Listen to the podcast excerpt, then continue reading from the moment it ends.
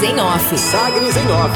A coluna da Sagres com os bastidores da política. Com Rubens Salomão. E a edição desta sexta-feira, dia 7 de janeiro de 2022, Sindicato teme privatização da saúde em Goiânia diante de falhas da gestão própria da Prefeitura.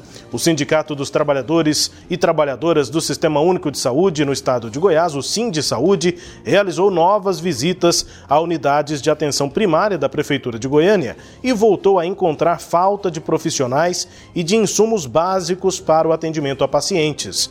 A situação verificada, apesar do aviso de que a verificação seria realizada primeiro no Cais Campinas e depois na UPA, Chácara do Governador, gera o temor entre servidores de que as seguidas falhas na gestão própria da Secretaria Municipal de Saúde possam levar à privatização de unidades.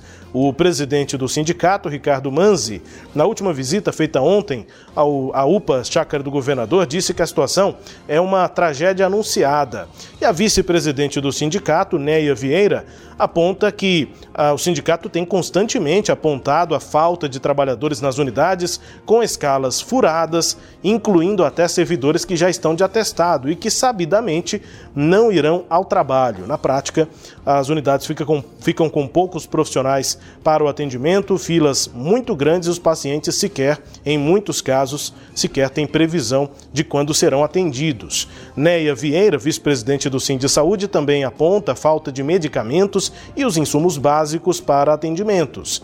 A Secretaria Municipal de Saúde aponta que as escalas estão completas e que demandas por insumos são atendidas diante da necessidade. E aí Neia Vieira, vice-presidente do sindicato, afirma o seguinte, abre aspas: A nossa pergunta é: Será que isso é uma atitude premeditada e proposital para garantir que daqui a algum tempo se justifique a entrada da iniciativa privada e das organizações sociais, assim como foi feito no Estado? Porque a Prefeitura, inclusive, já tentou fazer esse processo de terceirização das unidades de atenção primária e foi barrada em função de ações no Conselho Municipal de Saúde. Mas realmente nos choca a inoperância da Secretaria Municipal de Saúde em relação às situações que estamos encontrando, fecha aspas, questiona a vice-presidente do sindicato, né, o Sind Saúde, Neia Vieira. Essa preocupação é do sindicato e de muitos dos servidores que enxergam a possibilidade de, diante de um serviço é, com falhas na gestão própria da prefeitura, possa ser retomada a proposta de privatização ou terceirização da gestão, da gestão das unidades primárias de atenção à saúde aqui em Goiânia. Nas cobranças, né, o sindicato reafirma que a prefeitura teria sim condições de realizar um novo concurso público para o sistema de saúde, que os processos seletivos simplificados para a contratação de temporários não resolve os problemas. Na coluna aí no nosso portal, inclusive com imagens feitas pelo sindicato na chácara do governador e também no Cais Campinas mostrando as dificuldades no atendimento encontradas pelos servidores da saúde.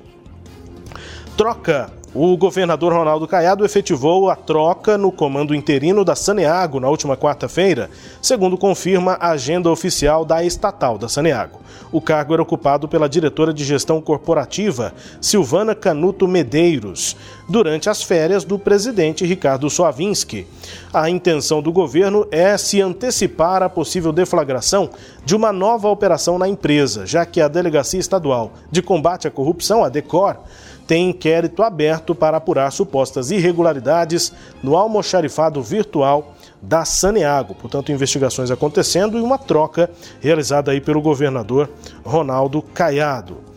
Propaganda antecipada. O Partido dos Trabalhadores, o PT, pediu ao Ministério Público Federal a investigação sobre uma suposta antecipação da campanha eleitoral e o abuso do poder econômico por Jair Bolsonaro, pré-candidato à reeleição neste ano, e solicitou também a retirada de outdoors com mensagens favoráveis ao presidente da República.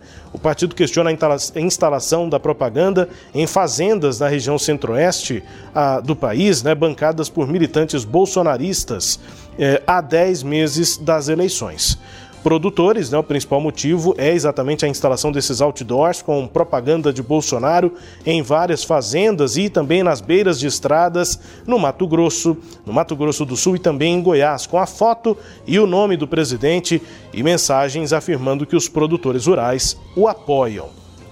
E na economia, com o preço médio do minério de ferro fechando em torno de 160 dólares a tonelada em 2021, a arrecadação de compensação financeira pela exploração de recursos minerais os chamados royalties, né? Teve pelo segundo ano consecutivo um salto acima de 50% no ano passado. Goiás ficou em terceiro lugar entre as maiores arrecadações no setor de mineração. Aos números, até o dia 22 de dezembro, segundo dados da Agência Nacional de Mineração, o recolhimento dos royalties da mineração somou 9 bilhões 530 milhões de reais, uma alta de 57% em relação a 2020.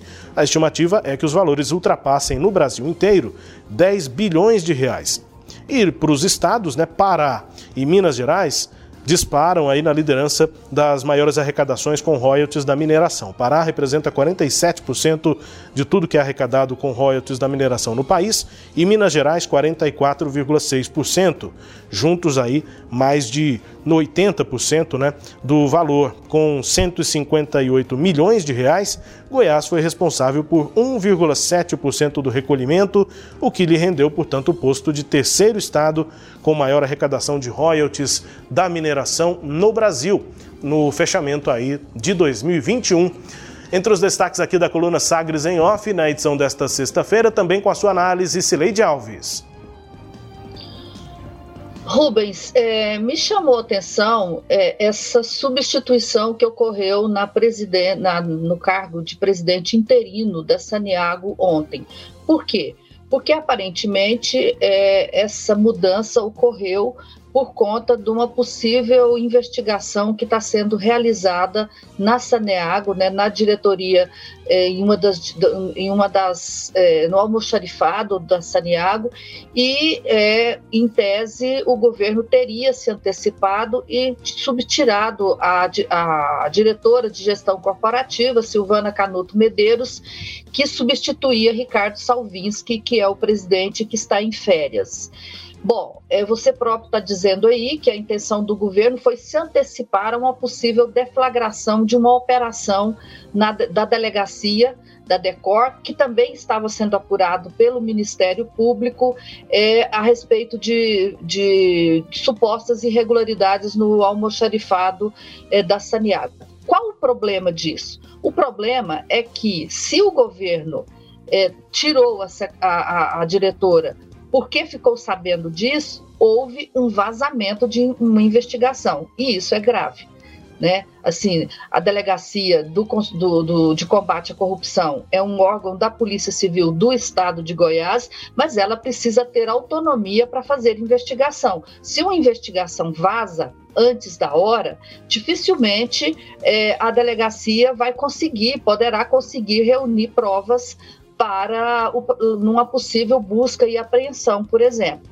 Né? Então não é, é, não é bom que isso ocorra e isso indica essa comunicação aí entre a Polícia Civil e o Palácio das Esmeraldas. Isso atrapalha, obviamente, as investigações e pode mudar as provas, né? Pode alterar o sistema de provas.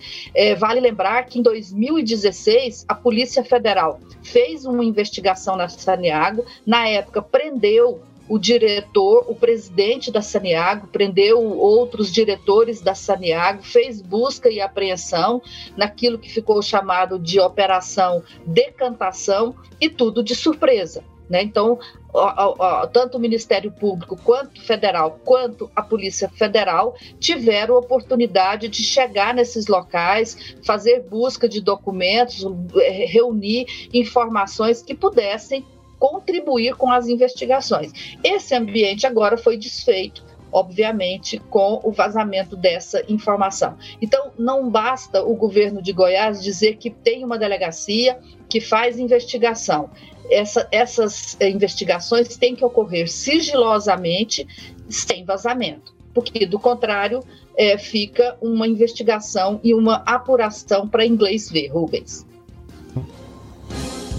Destaque de hoje da coluna Sagres em Off, também com análise de Cileide Alves. A coluna aqui também é podcast. Está no Deezer, no Spotify, no SoundCloud, nos tocadores do Google e da Apple, com todo o conteúdo no sagresonline.com.br. Sagres em Off. Sagres em Off. A coluna multimídia. Acompanhe ao longo do dia as atualizações no www.sagresonline.com.br. Sagres em Off.